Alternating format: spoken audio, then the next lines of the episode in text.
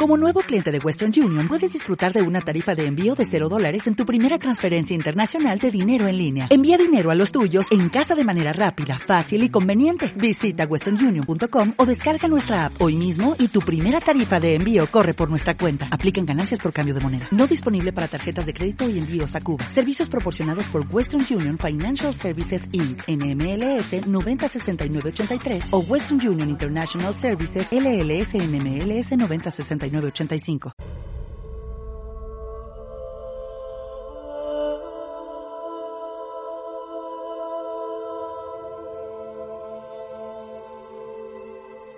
En el año 1927, el filósofo, matemático, lógico y escritor británico Bertrand Russell, ganador del Premio Nobel de Literatura, nos presentó sus fundamentos de la filosofía donde se incluye su definición de ética. Esta sabia tesela nos hace ver cómo la ética del bien se debe basar en el amor y en la educación. Aquí y ahora, prohibido pensar.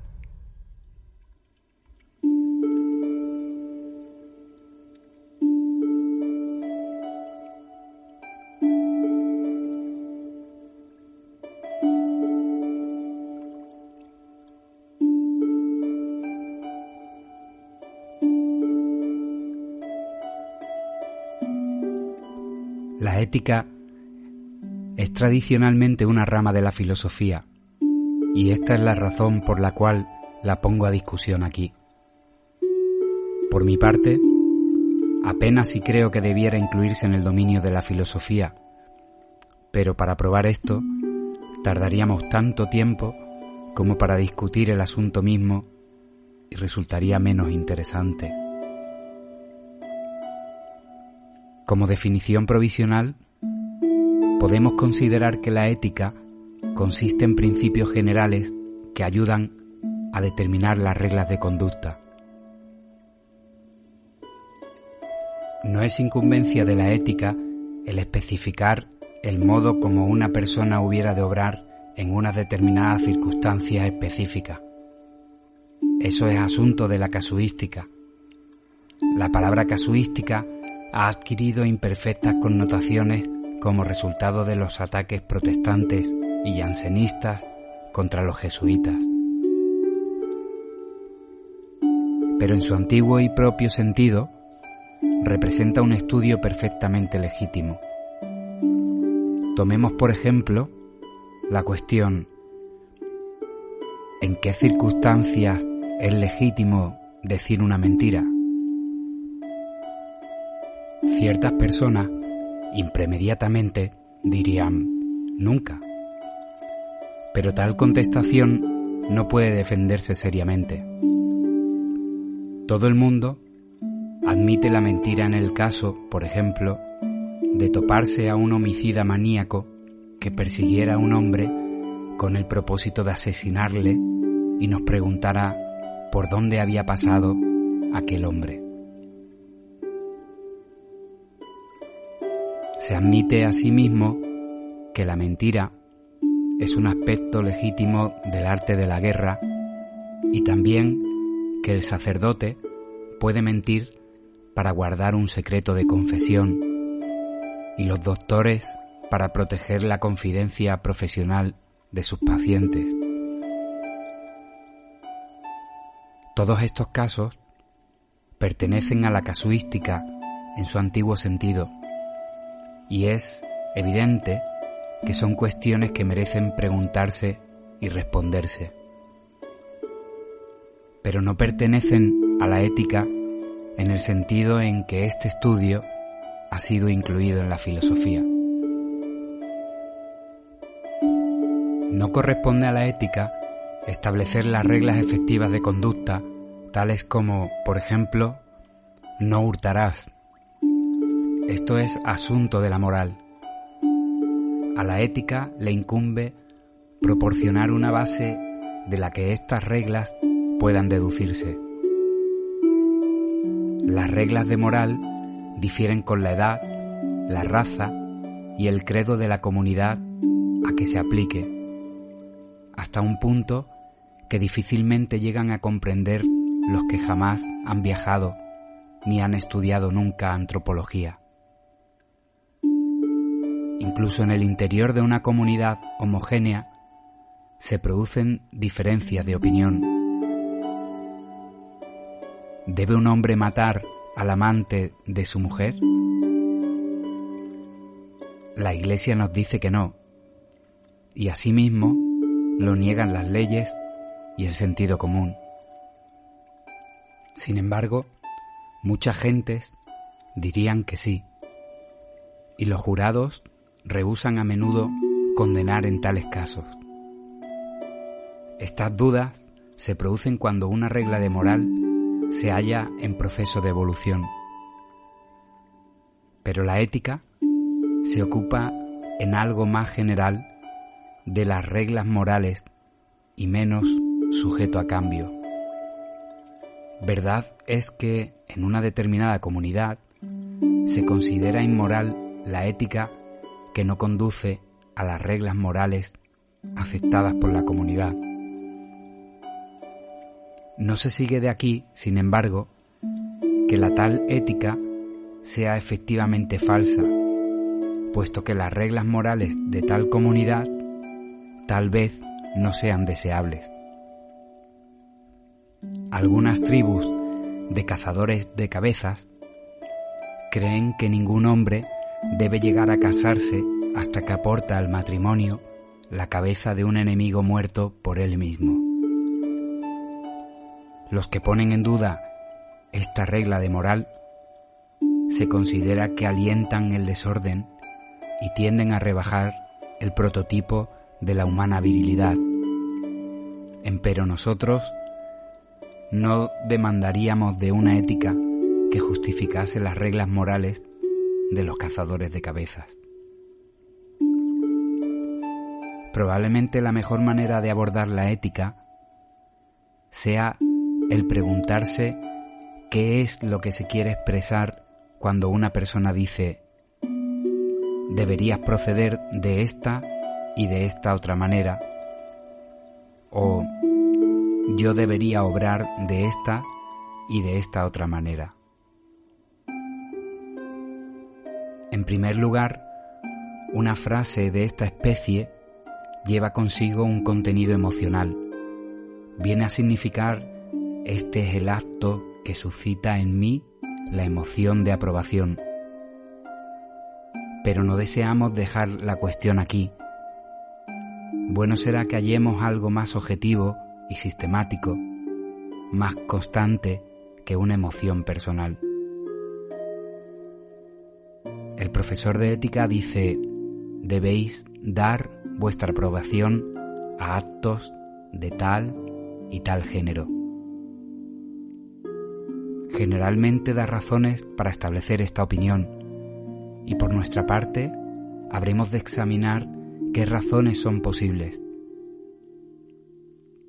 Entramos aquí en un terreno muy antiguo. Sócrates se ocupó principalmente de la ética. Platón y Aristóteles discutieron ambos el asunto extensamente. Anteriores a ellos, Confucio y Buda habían ambos fundado religiones consistentes casi por entero en enseñanzas éticas, aunque en el caso del budismo se forjara después una doctrina teológica. Las ideas de los antiguos sobre ética son más dignas de estudio que sus ideas. Pongamos, por ejemplo, sobre ciencias físicas. El asunto no parece estar sujeto al exacto razonamiento y los modernos no podemos jactarnos de haber dejado atrás como anticuados a nuestros predecesores. Históricamente, la virtud consiste en un principio en la obediencia a la autoridad, ya sea a los dioses, a la del gobierno o a la de la costumbre. Los que desobedecen la autoridad sufren penas manifiestas.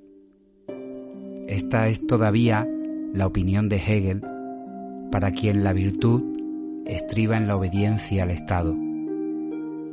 Existen, sin embargo, formas diferentes de esta teoría, y las objeciones a las mismas son diferentes.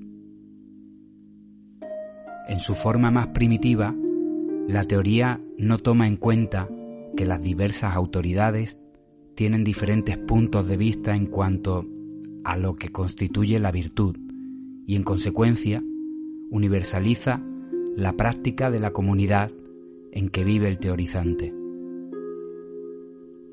Cuando se encuentra luego que en otras edades y naciones existen costumbres diferentes, se condenan estas como una abominación.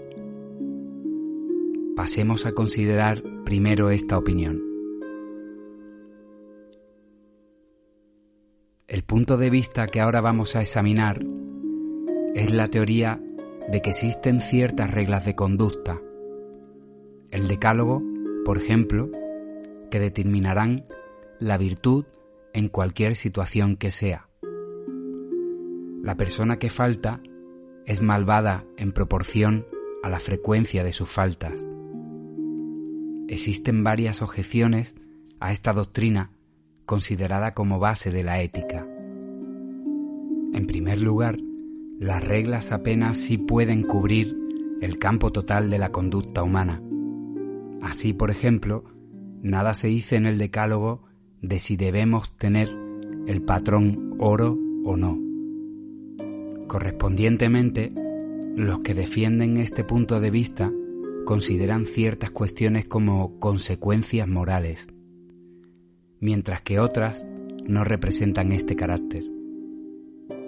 Esto significa, en la práctica, que en consideración a las consecuencias morales debemos proceder de una cierta forma sin tener en cuenta para nada las consecuencias mientras que en otros asuntos debemos considerar qué procedimiento habrá de producir un bien mayor. Así nos vemos, en efecto, obligados a adoptar dos sistemas éticos diferentes.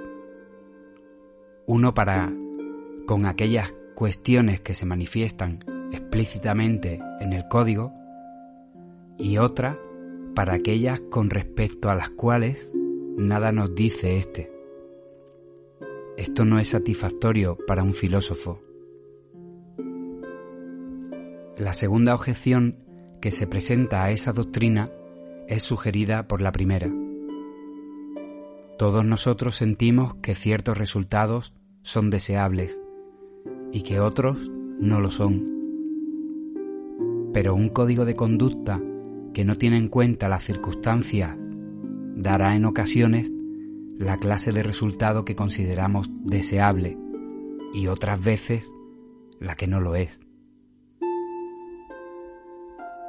Tomemos por ejemplo el precepto no matarás. Todas las personas respetables creen, sin embargo, que esto no se refiere al caso en que el Estado ordene a una persona matar. Por esta, entre otras razones, el Consejo de Educación de Nueva York rehusó hace poco sancionar la enseñanza del decálogo en las escuelas. Una tercera objeción es la de que puede preguntarse cómo se conocen las reglas morales. La respuesta corriente y usual, históricamente, es que se conocen por la revelación y la tradición. Pero estas son fuentes de conocimiento extrafilosóficas. El filósofo no puede menos de observar que han existido muchas revelaciones y no ve con claridad por qué habría de adoptar la una mejor que la otra. A esto pudiera replicarse que la conciencia es una revelación personal para cada individuo y que invariablemente le dice lo que está bien y lo que está mal. la dificultad de esta teoría estriba en que la conciencia cambia de una a otra edad. La mayor parte de la gente de nuestros días consideran injusto quemar a un hombre vivo por no convenir con él en cuestiones metafísicas. Pero en otro tiempo teníase esto por un acto altamente meritorio con tal de que se hiciera a beneficio de la metafísica conveniente. Nadie que haya estudiado la historia de las ideas morales podrá considerar la conciencia como invariablemente justa. Así pues, nos vemos obligados a abandonar toda tentativa de definir la virtud por medio de una serie de reglas de conducta. Sin embargo, hay otra forma de doctrina que hace consistir la virtud en obediencia a la autoridad. Esta pudiera llamarse ética administrativa. Un procónsul romano o anglo-indio definiría la virtud como obediencia al código moral de la comunidad a la que un hombre pertenece. Un hombre debiera siempre obedecer al código moral de su tiempo, lugar y credo, sin tener en cuenta hasta qué punto difieran los códigos morales. Un maometano, por ejemplo, no sería considerado como un malvado porque practicase la poligamia, pero un inglés lo sería aun cuando viviese en un país maometano. Esta doctrina hace de la conformidad social la esencia de la virtud, o como Hegel considera la virtud como obediencia al gobierno. La dificultad de tales teorías consiste en que proporciona una imposibilidad para aplicar los predicados éticos a la autoridad. Según ellas, no tiene significado alguno el decir que una costumbre es buena o que un gobierno es malo. Tal manera de ver es propia de los déspotas o de los voluntariosos esclavos, pero no puede sobrevivir en una democracia progresiva. Nos aproximamos más a un punto de vista correcto cuando definimos la conducta justa por el motivo o estado de ánimo de su agente. Según esta teoría, los actos inspirados por ciertas emociones son buenos y los inspirados por ciertas otras son malos. Los místicos tienen este modo de ver y correspondientemente sienten un cierto desprecio por la letra de la ley. Hablando en general, se diría que los actos inspirados por el amor eran buenos y que los actos inspirados por el odio eran malos. En la práctica, yo creo que esta opinión es buena y justa, pero filosóficamente la considero como derivada de algo que es más fundamental.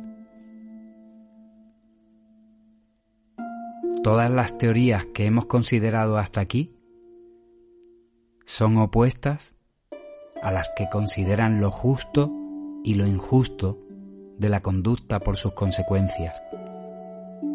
De estas es la más famosa la filosofía utilitarista, la cual mantiene que la felicidad es el bien y que nuestros actos deben tender a elevar cuanto sea posible el nivel de la felicidad sobre el de la infelicidad en el mundo.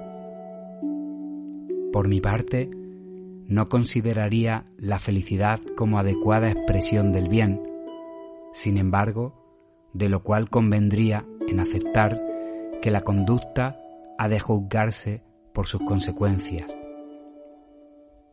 No quiero decir, por supuesto, que en cualquier exigencia práctica de la vida diaria hayamos de esforzarnos en deducir los resultados de esta o aquella línea de conducta, porque si así lo hiciéramos, A menudo perderíamos la oportunidad para la acción antes de que nuestros cálculos hubiesen llegado a término. Pero sí quiero decir que el código moral aceptado, en tanto que se enseña en la educación y que forma parte de la opinión pública o de la ley criminal, debiera examinarse cuidadosamente en cada generación para ver si es que aún sirve para alcanzar los fines deseados. Y caso que no fuera así, para ver en qué respectos necesita enmendarse. El código moral, en resumen, como el código legal, debiera adaptarse a las renovadas circunstancias, conservando constantemente el bien público como motivo de su acción y aplicación. Y en tal caso, habremos de considerar en qué consiste el bien público. Según este modo de ver, la buena conducta no es un concepto autónomo, sino que significa conducta calculada para producir resultados deseables. Será bueno, pongamos por caso, proceder de modo que proporcionemos a las gentes felicidad e inteligencia, y será malo obrar de manera que las hagamos estúpidas o desgraciadas. Habremos de preguntarnos cómo es posible descubrir los fines de la buena conducta. Existe una opinión defendida entre otros por el doctor G. E. Moore de que el bien es una noción indefinible y de que conocemos a priori ciertas proposiciones generales acerca de la clase de cosas que son buenas por sí mismas. Tales cosas como la felicidad, el conocimiento, la apreciación de la belleza, según el doctor Moore, se sabe que son buenas. Asimismo, se sabe que deberíamos actuar en forma que produjéramos el bien y evitáramos el mal. Yo mismo sostuve esta creencia, pero me vi obligado a abandonarla debido en parte a Winds of Doctrine de Santayana. Actualmente creo que el bien y el mal se derivan del deseo.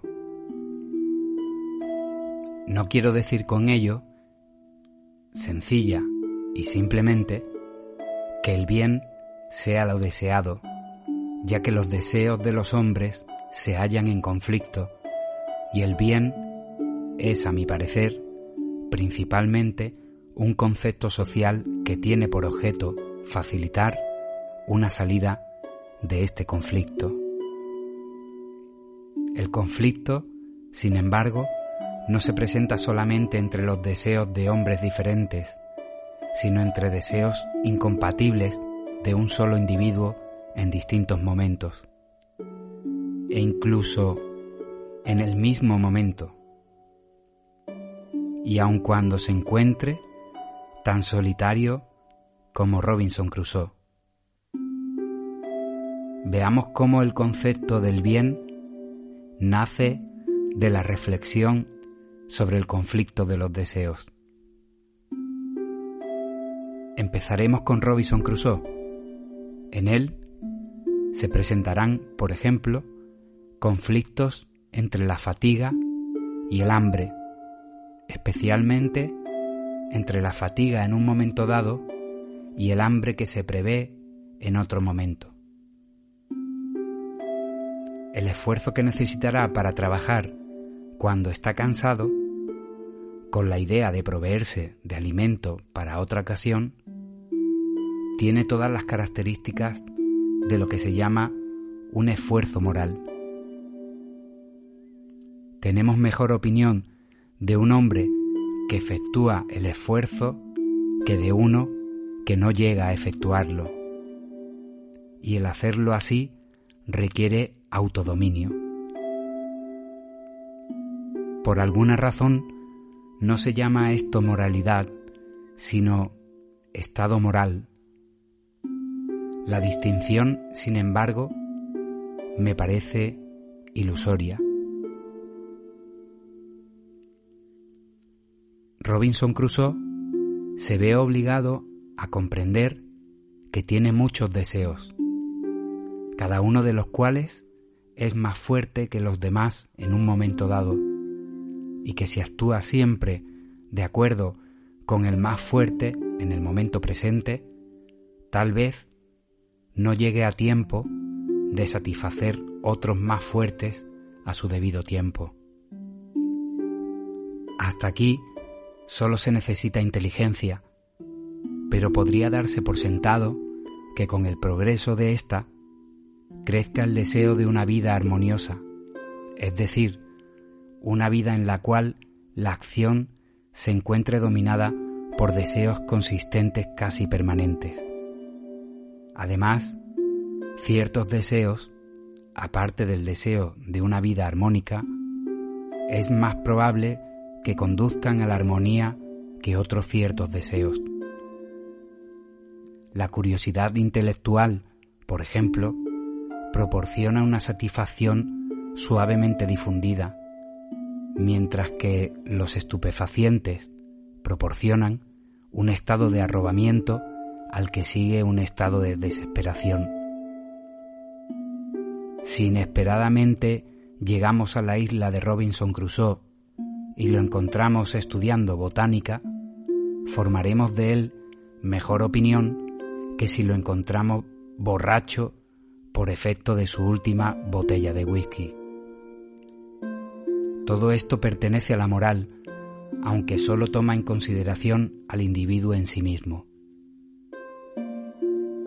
Cuando llegamos a considerar los hombres en sociedad, las cuestiones morales cobran importancia, al par que dificultad, porque los conflictos entre los deseos de personas diferentes son más difíciles de resolver que los conflictos interiores entre los deseos de una sola persona. Debemos hacer aquí algunas distinciones. En primer lugar, existe diferencia entre el punto de vista de una autoridad neutral que contempla una disputa en la que no tiene interés alguno y el punto de vista de las personas que disputan. Existe además una distinción entre lo que deseamos que hagan las gentes y lo que deseamos que sientan en forma de emociones y deseos. Es opinión de toda autoridad que las disputas en las que ella no toma parte no son en modo alguno deseables pero que en aquellas en las que la misma toma parte, la virtud estriba en procurar la victoria de dicha autoridad.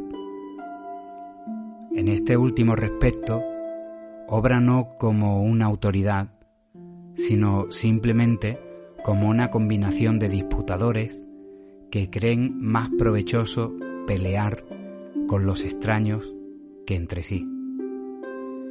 Dejaremos, por lo tanto, al lado este aspecto de la autoridad y consideraremos su acción sólo cuando es neutral. En este caso, tiende a evitar la riña castigando a los que fueron motivo de ella y en ocasiones a ambos contendientes.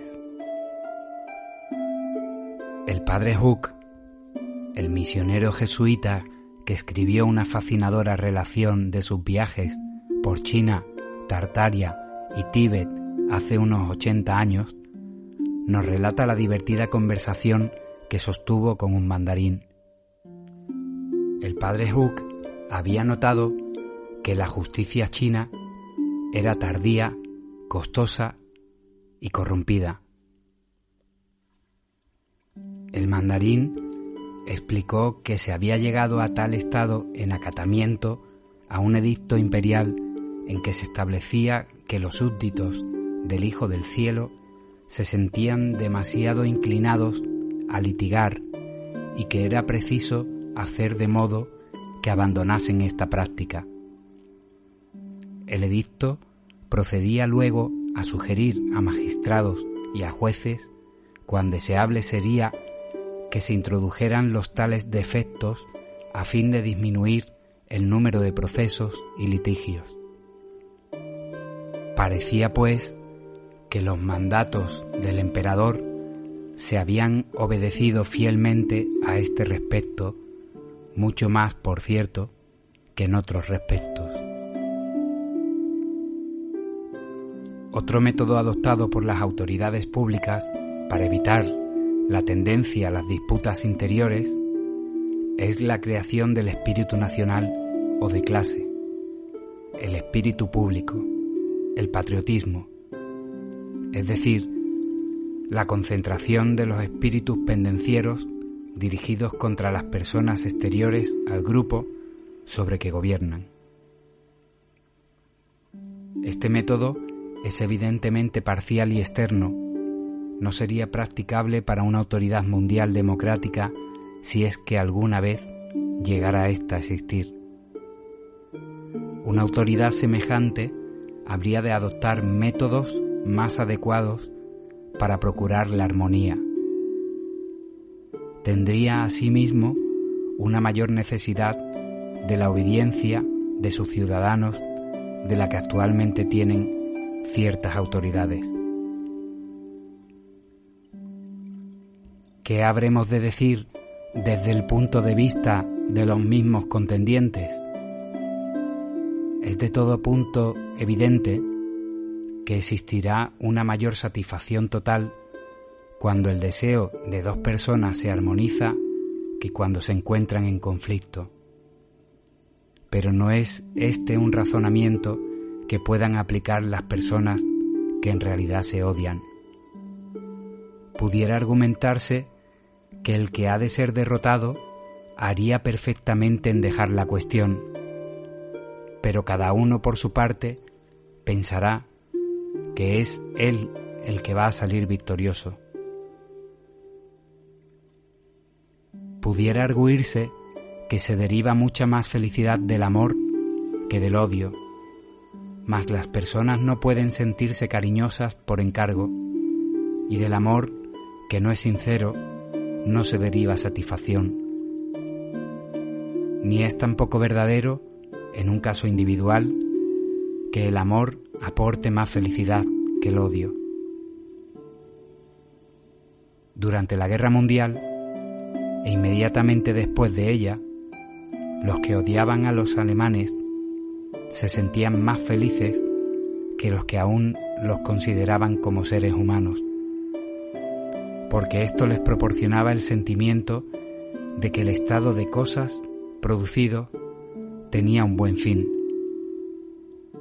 Creo, sin embargo, que ciertos aspectos de la moral, y precisamente los más importantes, no se pueden inculcar desde un punto de vista personal, sino solamente desde el punto de vista de una autoridad neutral.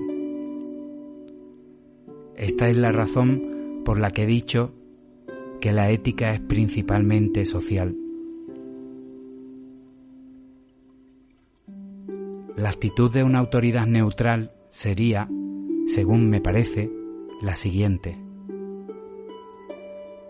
Los hombres desean toda suerte de cosas y en ellos mismos todos los deseos, tomados singularmente, están a un mismo nivel es decir, no hay razón para preferir la satisfacción de uno a la satisfacción de otro. Pero cuando consideramos no un solo deseo, sino un grupo de deseos, se produce una diferencia, cuál es la de que a veces todos los deseos pertenecientes a un grupo pueden satisfacerse, mientras que en otros casos la satisfacción de algunos de los deseos de un grupo es incompatible con la de los demás. Si A y B desean casarse el uno con el otro, ambos pueden satisfacer su deseo, Pero si desean matarse, no podrán satisfacerlo a lo sumo más que uno de ellos. Por consiguiente, aquel par de deseos es socialmente preferible a este último. Ahora bien, nuestros deseos son producto de tres factores. Disposiciones naturales, educación y circunstancias presentes. El primer factor es muy difícil de tratar por ahora, por falta de conocimiento. El tercero entra en juego mediante la ley criminal por motivos económicos y la reputación o censura social que inducen en general y en interés del individuo particular de una comunidad a procurar el interés del grupo dominante en la misma. Pero esto se efectúa de manera externa, no por la creación de buenos deseos, sino produciendo un conflicto entre la codicia y el temor en el que se espera que venza el miedo. El método verdaderamente vital es la educación, en el amplio sentido en que se incluye el cuidado del cuerpo y la formación de los hábitos en los primeros años. Mediante la educación pueden cambiarse los deseos de los hombres, de tal modo que obren espontáneamente de una manera social. La fuerza del hombre para domar sus deseos, según se hace en la ley criminal, no es ni con mucho tan satisfactoria como la que induce genuinamente a sentir los deseos que dan lugar a la conducta socialmente armónica. Y esto me lleva al último punto que aquí nos incumbe, a saber la distinción entre el sentir y el obrar. No cabe duda de que, desde un punto de vista social, lo importante es lo que hace un hombre. Pero es imposible hacer que un hombre haga lo que debe de modo consistente, a menos que sienta los deseos convenientes. Y los buenos deseos no pueden producirse meramente alabándolos o deseando tenerlos. La técnica de la educación moral no es la de la exhortación o la instrucción moral explícita. Podemos ahora establecer la ética a que hemos llegado en términos abstractos en primer lugar, llamamos a una cosa buena cuando la deseamos y mala cuando nos produce aversión. Pero nuestro empleo de las palabras es más constante que nuestros deseos y por consiguiente continuaremos llamando buena a una cosa aun en momentos en que efectivamente no la deseamos. Justamente por lo que llamamos siempre verde a la hierba, aunque a veces sea amarillenta. Y las asociaciones laudatorias de la palabra bueno pueden generar un deseo que de otro modo no existiría. Tal vez nos induzca a comer caviar solo el que nos digan que es bueno Además, el uso de las palabras es social y de aquí que aprendamos a llamar buena a una cosa, excepto en raras circunstancias, si a la mayor parte de las personas con las que convivimos y nos relacionamos les parece bien llamarla así. Por lo tanto, bueno viene a ser el nombre de las cosas deseadas por el conjunto de un grupo social. Es evidente, sin embargo, que puede existir más bien en un mundo donde los deseos de los diferentes individuos se armonizan que en otro en que se hallen en conflicto.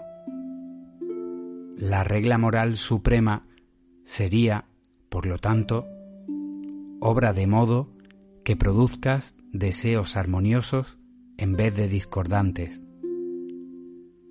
Esta regla tiene aplicación a donde quiera que se extienda la influencia humana, tanto en el hombre como en su familia, su ciudad, su país e incluso en el mundo entero mientras sea capaz de influir sobre él.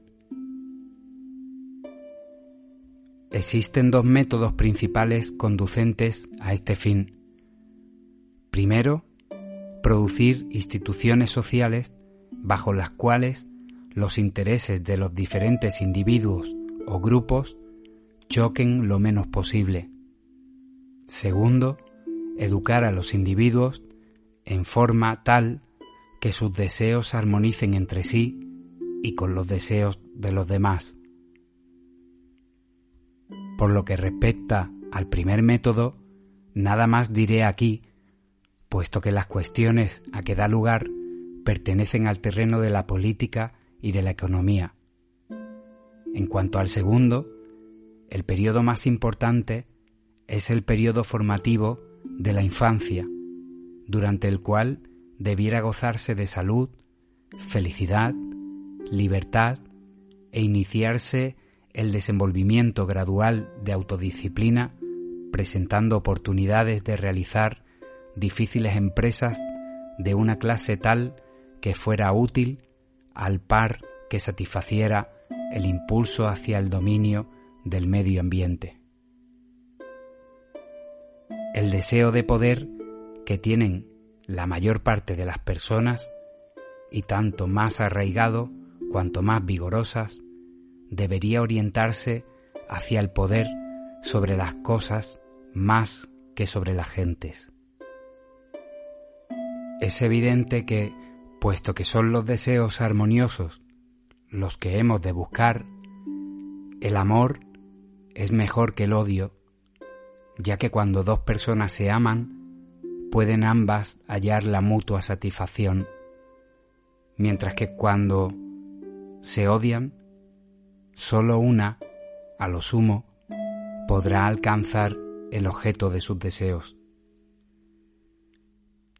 Es evidente asimismo que el deseo de conocer debe fomentarse, ya que el conocimiento que un hombre adquiere no lo tiene tomándolo o desposeyendo de él a otra persona cualquiera.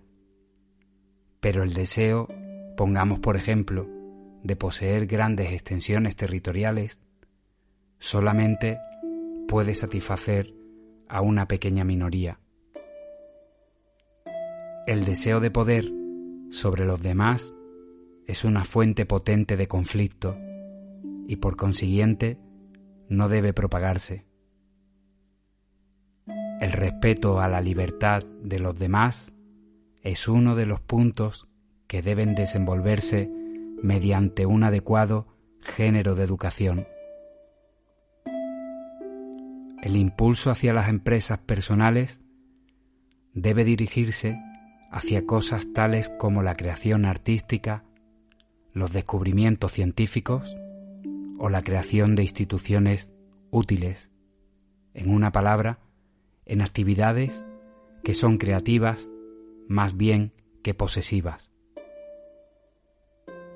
El conocimiento que puede procurar verdadero daño cuando los hombres desean el conflicto, enseñándoles, por ejemplo, el modo de hacer este más pernicioso, dará solo buenos resultados en un mundo en que el deseo de los hombres se armonice, pues tenderá a mostrarles el modo de realizar sus comunes deseos.